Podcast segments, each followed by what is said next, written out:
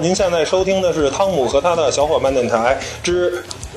汤小有话说，我是主持人汤姆。呃，今天很高兴啊，不是我在一个人录音了，呃，我请来了我的好朋友森哥，来，森哥给大家打一招呼。Hello，大家好，我最后中文名字一个字是念森，但是我有一个英文名叫奥斯卡。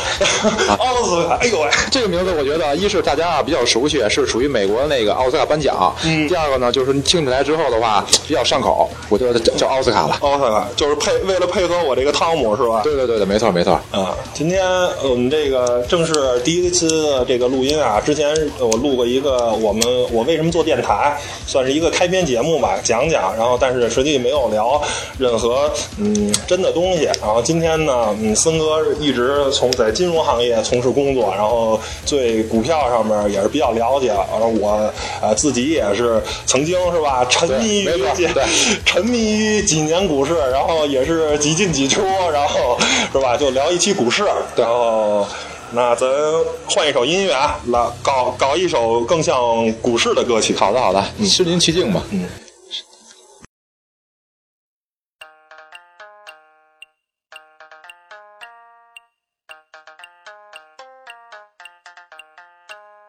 九点半上岗，十五点离场。星期一的星期五，天天都挺忙。哎，听到这首歌，大家可能稍微就有点感觉了吧？这是呃股民老张的哎一首这个股民老张。没错啊，说起股民老张呢，呃，跟我俩还挺有渊源的。我们俩原来还参加过股民老张这个鼓励讲坛，对哎讲座讲座还还还去过得有四五回吧？对，得有四五回。四五回，在在那个那叫什么来，化工大学那儿办对的，。一个礼堂。实际上的话，对于老的那个股民来说，股民老张应该不算是陌生，因为他除了编了这首脍炙人口的歌以外，哈，在股市里的一些观点啊，还有像他对个股的一些把握啊、可能多少还在呃有一些准确，或者说是有一些帮助。而且他呢，呃，还做过一些股指期货的一些研究。呃，在当初股指期货推出之前哈，可能呃风靡了一阵儿，然后我们俩也有幸啊去听了听。嗯，还还是挺好的。然后股民老张，嗯，怎么说呢？反正有有点神的，有点神的。是因为股民老张啊，他也是在股海里头啊，几经那个蛰伏啊，多少对这个呃几千只股票啊，还有大盘啊总体的把握呀，比较比较准。对，比较准，对，而且他的话也是有属于那种研究型的选手啊，他不是那种呃不知道研究只知道傻做那种啊，然后那行了，聊完股民老张呢，我们就聊聊我们俩自己的事儿。对，啊、森哥先说说你几几年入市的吧？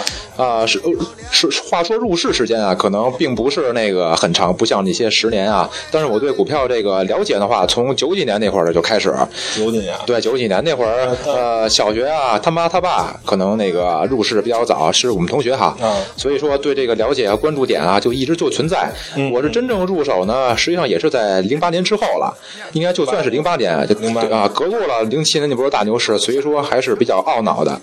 零八年但是大熊市一点没没没糟践的赶上了是吗？是是是，大牛市那一波你别告诉我你是六千点入点入场的是吗？没有没有没有，我六千点的话，那会儿还在观望。我真正的那个入呢，是在三千点左右。三千点。对买买的第一只股票是什么呀？第一只股票的话，那会儿还是什么呀？新概念，新概念那会儿还是属于创投没有推出来之前，啊有一些那个像大众公用啊，或者杉杉股份呀、还有像一些其他的一个比较火。我呢就是买了一只叫做大众公用，啊大众公，用对对对。就多少钱买的你还记着吗？呃，那会儿的话是在一个大 M 型的波段上，因为那会儿资金量进出啊进出比较多，我是在二十二十二块钱买的，正好呢，我买的当天呢，我就呃涨幅呢是九毛钱，所以说的这个运气还算是不错啊。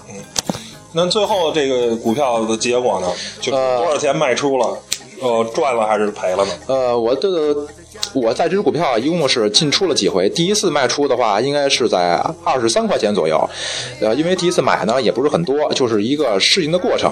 当然，在第二次和第三次再买的时候呢，哎，就对这个把握上就有所了解了。嗯嗯啊，总体来说呢，这只大众公用，呃，斩获呢还是有的啊。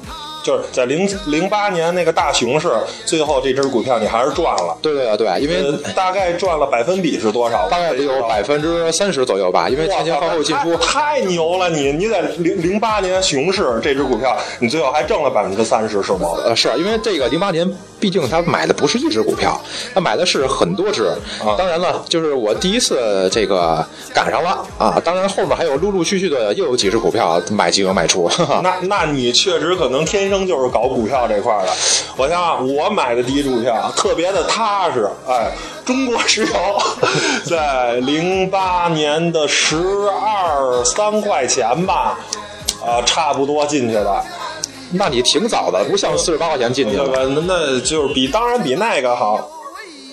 但是我想想啊，就是买了可能一两个月吧，就赶上那波救市了，你知道吧？哦记记着吧，四万亿两个两个涨停板，对，高兴了。哎，当时当都回十六了吧，十五。其实当时卖了就挣了百分之二十了。是是是，不行，那那当时看好啊，你说这就怎么着怎么着了？这谁想到？我操，就一路向下了。后来就长期啊，在这个十元到十一元附近一直徘徊，就好再没上去。等再翻回到十六块钱的发行价，我我是大概十六块钱发行价给卖了，十六块五吧，大概是那个价位啊。一年以后，这就是我的这个经历了，就一年多拿了中石油这只股票，我操，就太痛苦了。实际上啊，对于这种大盘股、指标股啊，这个炒作方法不应该是和那些概念和那些题材股相对应。这些的话，就得是什么呀？呃，随着政策啊短快进快出。对，频你要说频频繁操作，对，如果说像拿着我像零八年大众公用这种炒作，像二十二买进，二十三四卖卖出，或者说后续还能再涨，就不是这种做法了。这样的话就容易吃亏啊。嗯，然后那你现在在股市，就是这也是零八年入市，这现在呃一四年也是六年了，那总体的是赔了，总体还是正比的啊。就那能方便告诉百分比吗？百分比的话是随着资金的我就不说了随着资金的那个不断扩充吧，总体的话大概有不到百分之六七十的这个这个一个水平线上吧那你。太牛了！大多数中国股民还在赔钱，我们森哥就现在就百分之六七十这个。虽然比例不是很高啊，对对对不是很高确实，我不知道，可能不了解股票的人可能觉得百分之六七十，呃，实际上您现在买一些投资理财产品，如果您是资金量比较大，比如说到达五十万或者一百万这个量级，一年百分之十是没有任何问题的。就是六年的话，百分之六十很容易。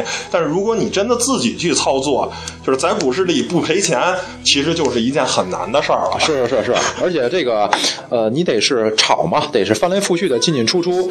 你可能这只股票进去之后吧，可能下一只就马上就来了，而且这一年的话，你能反复操作。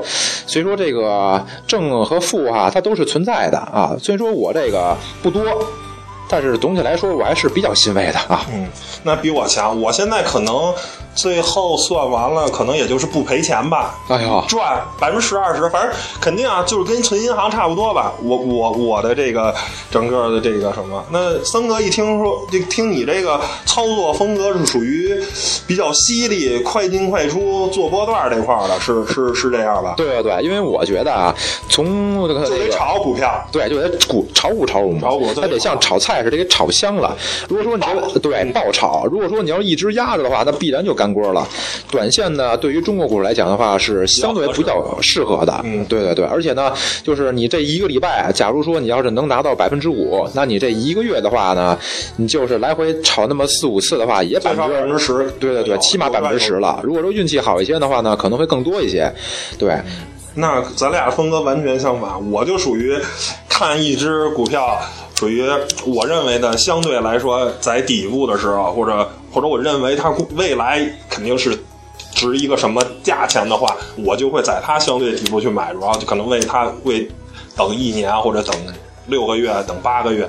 我我是一般就是中长线，因为确实上班也没时间去操作，所以都是比较注重长时间啊，或者是等一个概念，比如他有这个概念，但是现在可能没说出来，那我就愿意为他，呃，就跟王亚伟似的嘛，愿意为他等半年、等一年，等他这概念出来，然后我最后获收一个可能百分之五十、百分之八十的这么一个涨幅。哎，对，或者说呢，我要给你也可以提个意见，嗯比如说就像这种长期的，一是呢可以选择那种呃。中长线，比如说你拿个半年以后，它能涨个五块和四块，这样的话有一个比较好的一个趋势，或者说呢，你就买那种银行，比如说最近我看工商银行。这个这几年当中啊，一共现金分红了百亿或千亿这么一个级别。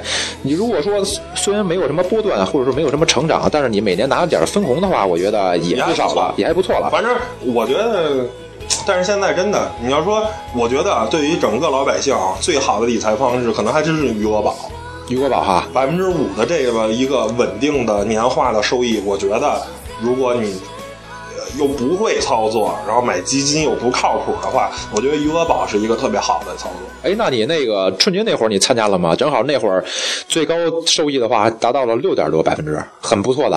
哦，没有，我就是现在对整个金融理财就是有点伤我了，就是啊我没没有太太太感兴趣了。就是和你当初的预期不太一样，是吗？那森哥，你最赚钱的股票是多少？还是百分比啊？咱们咱们不说挣了多少钱，挣了呃多少？，就就拿最近说吧，最近的话，呃，有一回是属于航天军工板块的，因为那会儿有一个是叙利亚战争，虽然说没打起来吧，但是这只股票呢，呃，在当初盘中的时候，就是属于急拉急下的这么一个状态。如果说你要做 T 加零的话，还是有一些斩获的，对。我在百分之多少？我在我我在那一个月的当中的话，大概得也不是很多，百分之二十左右吧。百分之二十。对啊对你整个一只股票，你最多挣过多少？呃，这一支的话，很少做因为我很少对很少做长线可。能百分之二三十就斩仓了。对对对就获利了结走人了。对，因为这个还是贪，你你要是不贪的话，我觉得你都能有一些比较好的回报。对，那我跟你不一样，我是属于中长线的。我记得最赚钱的买的股票是中信海直吧，六块多买了，九块多卖了，啊挣了百分之五十。但但是时间成本很长，跟你都比不了，大概是半年一年吧，但是这个时间，具体时间我忘了，因为太早之前操作了，可能都两三年的时间了。哦，那没关系。这个中信海之这个半年不算长，如果说真是到六块和九块的话，我觉得还是值得一等的。啊，嗯，这个也是有概念，因为它好像是中国唯一一支直升飞机的上市公司。当时我赌它是因为买它是因为呃，当时听说南海要石油大开发，啊，然后这个他因为是主公司的主营业务是做这个直升飞机，然后他是负责把油田这些人从这个陆地上送到海上的石油平台，嗯等于中国几乎吧，好像就一两家公司能做，然后上市公司又是他唯一一家。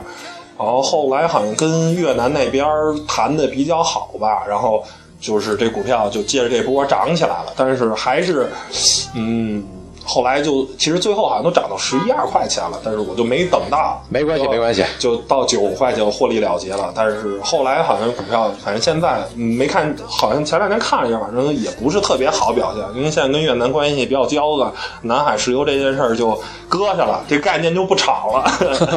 实际上从那个它这只股票，我就能看出一个什么呢？就是稀缺性。中信海直这只啊，可能在这个股市当中啊，它是做这种足够的稀缺。对，足够的稀缺，而它这个呢不是很多。一般庄家炒作的话呢，只关注这么几只，而且你恰恰就买的就是这只，所以说你没有机会，我觉得都成成功的概率就会比较大。对比较大。就像当初那个榨菜似的，哎，榨菜两只当中就这么一只，那你说不买这个买哪个呢？还有熊猫烟花，对对对对，熊猫烟花，那个零九年大庆的时候，对对对对对对我觉得就是你操作股票呢，一定要是买有具有稀缺性资源的。对对对就是如果你有一个什么概念，哪怕没概念，呃，庄家或者去整个市场去给你炒一个概念。它也是操作这些有稀缺性。的，你对对对比如买一个这个行业，比如机械制造业，对。或者是什么这好两市有五十多家、八十多家公司 都在做这件事情，没错。那你的这个这个板块可能就几百亿、几千亿这么一个市值，那没有任何庄家是可以炒得动的，那只能靠大行情了。你说靠一两波的小的这种炒作，那可能就是几十亿或者一两百亿的资金进去，您那个几千亿的盘子根本就炒不动嘛。是，所以说那个听众的股民里啊，我觉得还是给大家提个醒儿，就像什么呀，这个大资本啊，都流向那些呃，属于什么呢？好的地方，这个行情只要一起来。盘子呢又又又不大，那这个行情的市值就迅速的迅速就对对对，游资啊、机构啊，或者说小散大户啊，一下就往里冲冲进去，吹，对，一炝锅，这对对对，啪一下就起来，对，瞬间的话，这个涨幅百分之翻倍啊，或者说是很容易的，我觉得。很容易就拉四五个、五六个涨停板就翻倍。对，所以说在两市当中啊，我劝大家还是什么呢？哎，找这这种稀缺题材，你不一定是每天炒，但是一定要关注，在它一相对低位的时候你介入，哎，然后你蛰伏一下，你上班要有功夫的话，你可以做个波段；没功夫的话，你就放着，没有问题，没有问题。那曾哥就是就是。比较赔钱的股票呢，就是哪只操作的不太成功呢？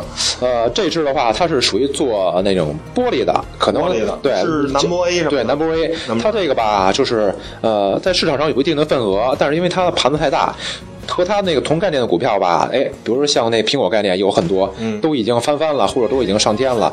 但是它呢是总盘子流通是十二个亿，当初的价位大概在八块到九块，这么一算的话，百亿市值了，已经对，没有什么优势了。而且它是是一只老股，呃，所以说可能比较股权结构比较复杂，对，比较复杂，而且很乱了。对对对对，而且呢，当初那种小盘股的话。非常有优势，他就一下就没有优势了。我这一那大概赔了百分之多少呢？方便告诉我吗？我这只是这样的啊，我这只的话就在盘中，我一共拿了将有一年的时间。一年的话，最低呃一共少了百分之四十。但是我呢，因为足够能等，哎，而那个不仅回来了，而且呢还呃还冲了那么百分之十几二十多。这样的话，我都还赚了，就算是出来了啊，解套了，解套了。那那有没有就是赔着钱，就是斩仓出来了，就真的赔钱？有有那有哪只说呃，比如说那个就像那个呃大龙股份吧，大龙啊，可能大家一听这名儿哈，就不是说什么对比较偏门的，对比较偏门，不是什么概念，有不是什么绩优。呃，当初买这个的话，可能。呃，一是您那个刚刚进行炒作嘛，啊，脑子这么一热就杀进去了。所以，但是我唯一庆幸的一点是什么呀？止住了。所以说，大家来说啊，就是一定要有一个止损点。虽然说一些专家来说啊，一定要什么止损啊，这个那个的，但是我觉得还是挺重要的。因为你与其哎在这里头少个百分之二三十，你倒不如快刀斩乱麻出来参与一些。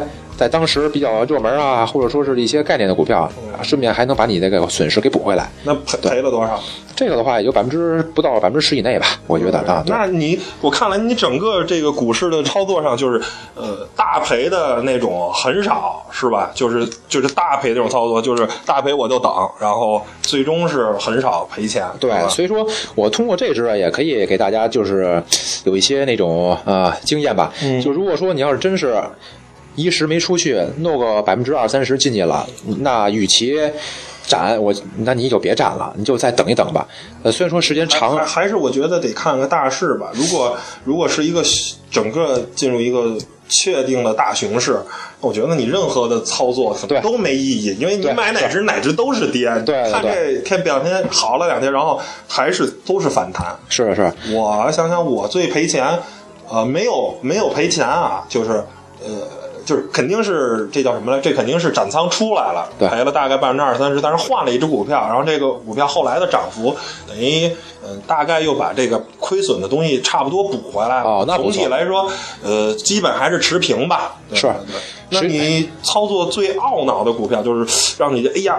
该买没买，或者是该卖没卖的，有这些这种股票吗？实际上的话，我每天啊都在那个做一些功课啊，就是翻一翻两市有没有一些在图形上啊，或者说在这种概念上有没有比较有意思的。正好那那天呢，我就翻到了一只叫联建光电，这只的话，我觉得从现在回想起来哈，等于说还有一定的运气程度。为什么呢？因为它有一只小庄，也不能说小庄，它叫香水大王，叫周信刚周。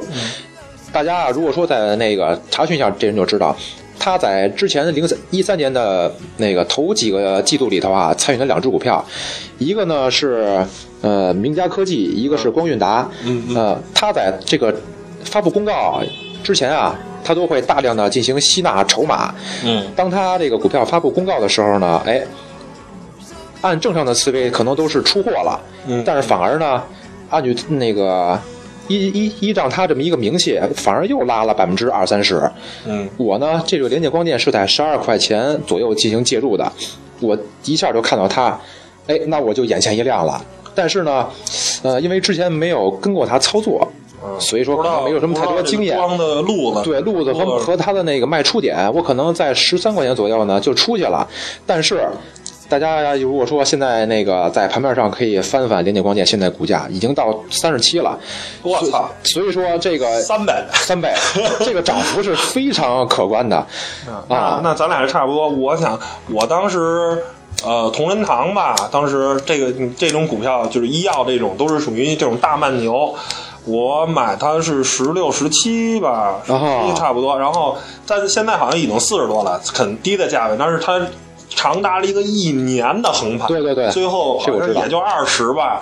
我最后实在是等不了它了，然后我换了别的股票，结果自从我卖了以后，可能就就就是已经进入一个明确的上升通道了。就是这种慢牛一定是一点一点顶，就是一年一个百分之二十的台阶，一年一个百分之三十的台阶。如果你等它五年，就三四倍的收益是非常简单的。没错这种医药就是这种慢牛嘛。朋友，这个我得插一句，同时让这只在零八年我也那个关注过，有一句话是这样说的：横有多长，竖有多高。对对它对，这个之所以横盘，就是把那些不坚定或者说是不耐耐不住寂静寂寞的人洗掉。清扫出去。对对，如果你能达到，因为它最低跌到我十块钱，因为你冲到了十六、十七这个价位，然后到二十，如果在这个价位它能横一年，它没有再跌回十块，对实际它是有一定这个刚性的，它是有一定的的价值的支撑，对能在这个位置，那我只是说白了就是需要一个等待，对对对，就是说白了，股市啊，我觉得买股票啊，也说了这么多技术上的操作，我觉得还是一个心态，就是我觉得投资股票的这个钱一定不能是救急钱，对对对不能是就是就是。是我可能有个三五万，我并不这个钱我花不花无所谓，哎，我这个钱就是一个。想投资，想没错想错想搞一点这个这这样的，我三五万，我就算没有了，对我的生活没有影响。不能说您这儿有人等着看病呢，或者您那儿有对什么急事儿，对对对，您这个钱就不能花了。是是是哎，我这个是闲钱，哎，活钱儿，哎，这个你搞这投资，我能跟庄家耗得起，对对对我也能跟庄家玩得起，没错没错。对，就是这样对与庄共舞嘛。就说到这儿的话，就想起来，就是当初在中石油零八年的时候，有多少人忽悠，像那个巴菲特啊，或者说各大投行啊，都在四十八八元，四十八都不算高的，可能有人忽悠到九十，可能九十可能还不算那高的，还得有九十以上。当然了。呃能能涨到这个份儿上，对对对四十八不算什么，不算什么。一说就是什么呀？亚洲最赚钱的股票，一说一天就赚两个亿。我好像就是印钞机，印钞机，印印钞机不买都对不起自己家，所以说很多人都是卖这卖那呀，攒出了那么几笔往里冲哈。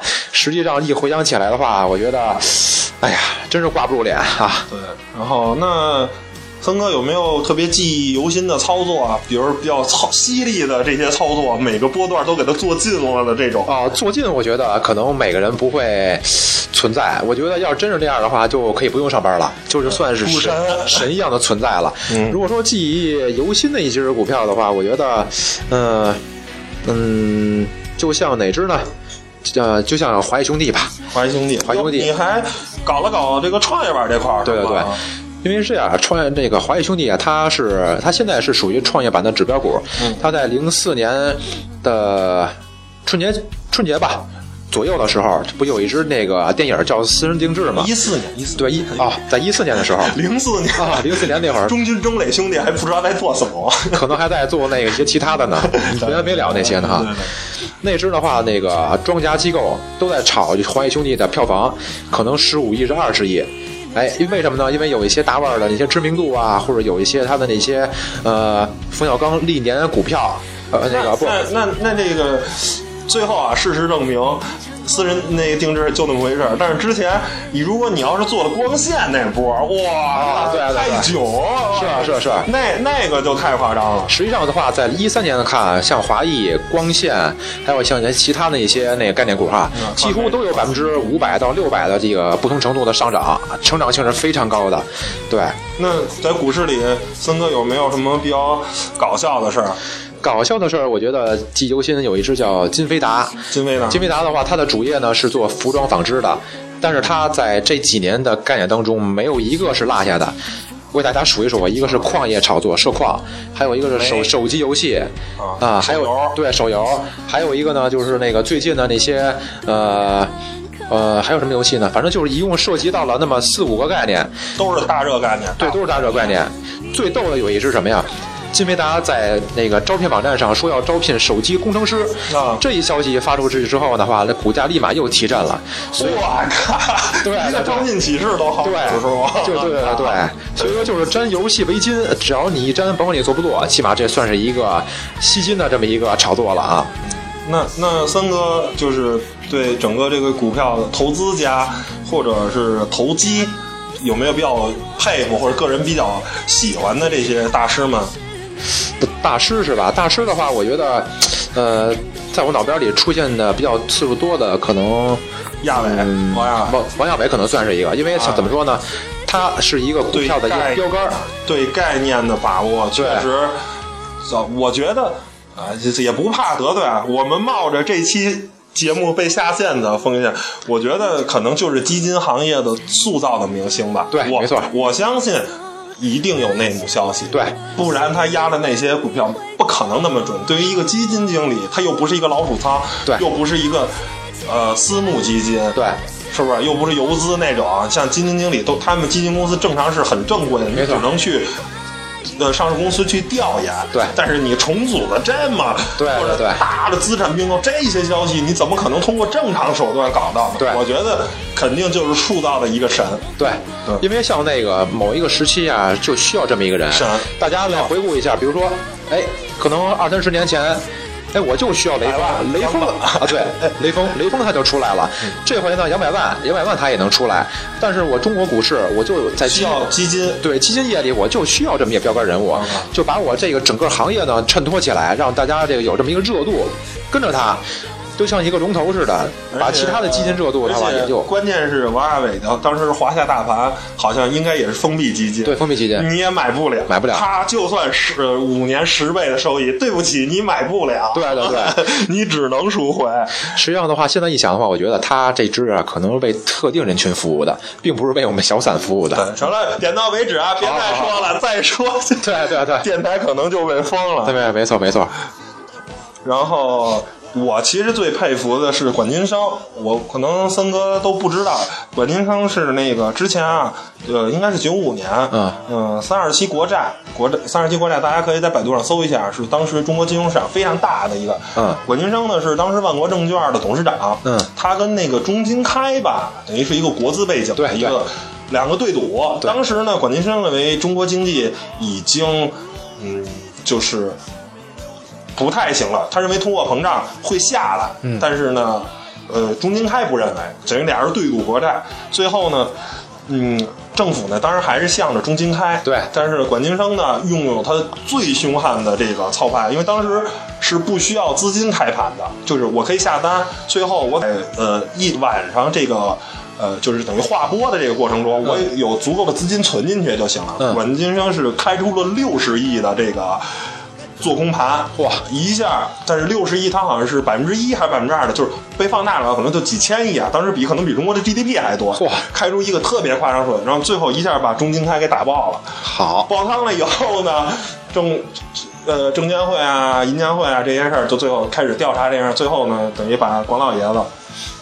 给给抓进去了，最后说扰乱金融市场，定了一个罪。就是如果以西方市场来说的话，这件事儿呢没有任何的问题，是是是就是就是操作我够凶悍嘛？最后你甭管我开出六十亿的盘口有没有问题，最后只要我晚上，其实以当时万国证券的这个能力的话，它晚上调五六十亿的资金是没有任何问题，我只要把这仓位补上，我有足够的资金去开这个仓，没错没错没有什么任何问题。但是对不起，这里是中国。对 最后就就是我我以操作来说，呃，广老爷子这个操作确实太凶悍了，没错，当初那个股市可能不太健全，然后呢，有很多的问题。对，有很多问题。如果说太隔路的人啊，出现这么一个事件，这必须得有人进行制止，然后呢要，不为然后期树立标杆嘛。对，对，要不然金融市场就太乱了。对那咱节目先做到这儿。好的好的好的我们这个先听会儿歌，一会好的儿呢，让我跟森哥再畅聊畅聊没错股市的看法。然后好的咱先欣赏欣赏歌，一会儿回来，好吧？好的，再见。嗯。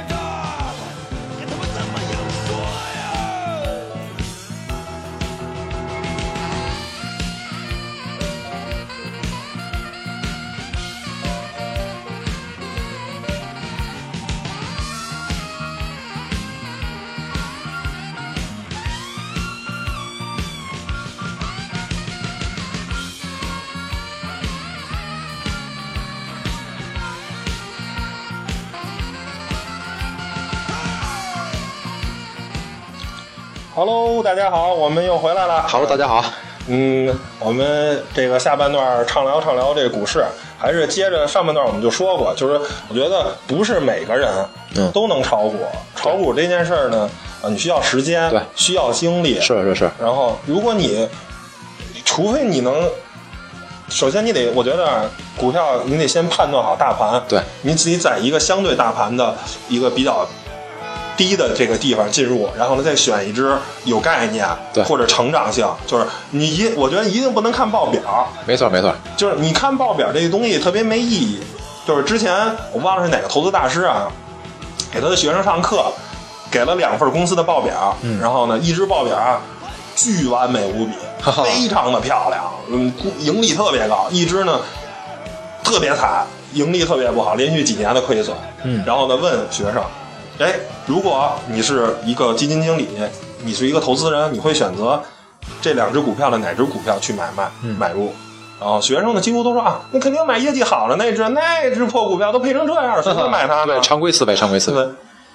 结果呢，这个教授呢，这个投资大师就说，这个两只股票实际是一只股票，啊都是波音公司。嗯，这个报表好的呢，是在航空业景气的时候，它的财报非常的赚钱，嗯而这个另一份财报呢，是它的在在它的不好的时候。嗯，但是后果呢，就是你在一个行业的进。呃，非常成功，做的非常好的时候，那那是一个猪都能吹上天的没错没错，股价可能就是一百元。对而你在这行业不好的时候，它可能就五块钱、十块钱。对对对，那后果呢？那你傻子都知道应该是五块钱买，一百块钱卖，而你选择了一百块钱买入，那你多少卖？对它涨不到二百呢。对，这就是所谓的那个低买高卖，在别人贪婪的时候我接住。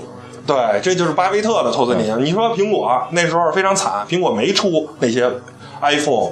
是不是没出 iPad 这些伟大的产品时它它就十几块钱，对，二三十块钱。但是出了以后，股价高达几百元。对。那您都出到 iPhone 五了，苹果已经很明显没有太多再能创造革新性的产品时，那你再买入它的股票，那不是很傻吗？对，它它公司已经，而且公司它已经从一个假如一个百百亿级美元的级别，哎，慢慢成长到一个千亿级甚至万亿级，那它已经是一个非常大体量、非常大的公司了，它就没有什么成长性了。没错，就像就跟四十八的中石油一一样嘛，你已经是全世界市值最高的公司了，超过埃克森美孚了。哎埃克森美孚之前是全球市值最大的公司，那您还想怎么成长？是不是？你不能是五倍埃克森美孚的市值吧？没错，这就像一个历史周期表似的，都是从草根阶段一直往上冲，冲完之后的话就开始横盘。如果说你横盘再往下冲的话，那你得需要多少的故事来进行积压积累，然后再往上拔故？事还得有业绩，对对对，不断的。不断的不断的，不断的去顶顶顶顶，最后业绩来顶，把这股价顶到更一个高度。如果你没有，那最后就结束了。对，而且这个我我我相信不是一代人完成的事儿，这肯定是通过两代或三代人不同完成的。可能是一个十年、二十年，对对对对是一个周期太多的获利盘，太多的这个就都是大热必死。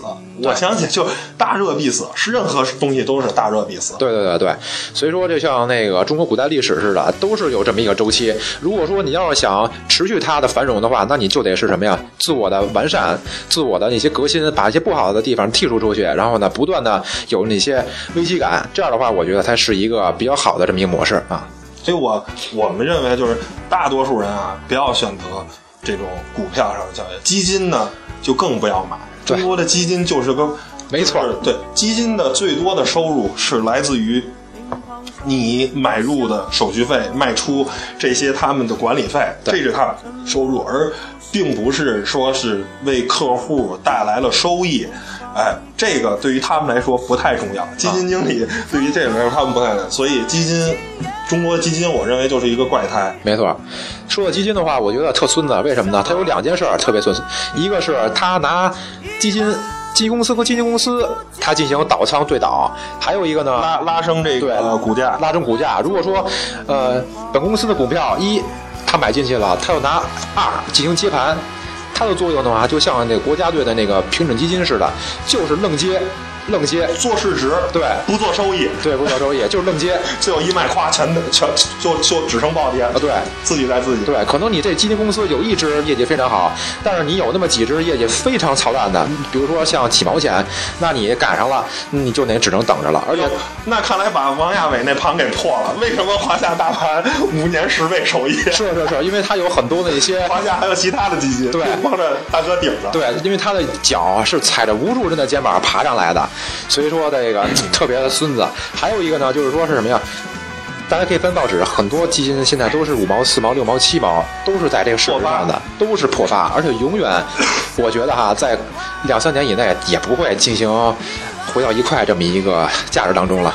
对，我觉得现在啊，对于中国老百姓，嗯，但是现在央行对整个这个打压的非常的厉害。我觉得马云的余额宝这件，这是真的一个挺挺挺了不起的一个发明。对，因为那个我觉得百分之五，而且没有一个投资的这种限制。你说啊，有好多年化百分之六七的这种东西，好多我觉得好像银行发的那种都有限制嘛，五万起售、十万起售、二十万起售，都是有这么一个。呃资金上的这么一个限制，但是马云一个包我一千块钱也能买，对，是吧？你对于很多人说一千块钱搞投资，是不是？您没错存一年五十块钱到手了，最起码我还能吃顿饭吧？五十块钱一个人吃顿饭，你要存一万块钱呢，就五百块钱了，是吧？没错没错。我觉得马云这余额宝是现在适合呃很多中国人投资的。对，因为像那个他说这模式就是互联网金融，这互联网金融的话都已经说了很长时间，为什么迟迟没有推开？就因为中国的银行银行的利益，嗯买烙不能进行干预。实际上，这个马云的模式就是通过推出余额宝来进行呃线上这个人员啊，他进行一个一个积攒，然后再和银行进行谈判。谈完判之后的话，他把这钱输回到银行，和银行呢等于说是对，来一个拆借，对，来拆借一个高利率，然后呢，这个模式做完之后，马云这个余额宝里头有大量的人群，他就可以推出下一个产品，那就是网络支付。嗯大家可以看到哈，比如说像那个呃微信，它有一个微信支付，然后呢，马云它会有一个是。他自己单出一个支付。如果说在线下我们买水，或者说是买一些二维码什么一扫哎，哎对，通过超市通过这种要再支付的话，在银行网银这个奶酪它又没了。大家可以想想，如果说存钱不去银行了。支付也不去银行了，那就动了很大的银行的奶奶酪了，他怎么能够放过你呢？是吧？对，然后没办法，就是实际上对于现代社会来说，谁控制了银行业，谁就控制了整个这个社会。对对对对对没有任何一个企业是能少了这个资金现金流，这就像人的血液一样。对对对你你如果没有钱的这个东西，是不可能成功的。对对对对对，嗯，毕竟像老干妈那种不上市、不那那那种企业太少太太少了太少当你攒够一个，比如说我干这件事儿需要一个亿，但是我可能就一千万，剩下九九九千万需要银行这些东西。但是如果你攒到一个亿的时候，这事儿就黄了。是是不是？你比如说，咱现在哎，零八年的时候，咱想干点什么？干，比如想搞一搞这个风能，搞一些清洁能源。对对对当时那两三年确实很火。如果你当时项目上马了，搞这风电就赚钱了。对但是您非得，我可能到一一年或者一零年才把这些钱攒齐了。您这时候再进入这个行，对不起，已经超级产能过剩了。对你根本就没有任何的机会了。对对到时候就是赔钱。对，所以这个整个银行业对于现代金融业，还还是对于整个现代社会，都是一个非常非常重要的一个东西。对对对，所以对于真的就是马马马云。我相信他可能在对抗央行这件事儿，可能不会有太好的结果。对对对，因为他这个牵扯的利益太多了，他要想想把这件事儿做好啊，那他得真得费一番周折了，得哈哈。那好，那这期节目呢就做到这儿啊。我们 希望是吧？国家相关部门不要听到我们这期节目，别把我们这个下架，好吧？那就这样，好吧拜拜，各位。拜拜各位，好吧，下下期见。生活是一片沼泽。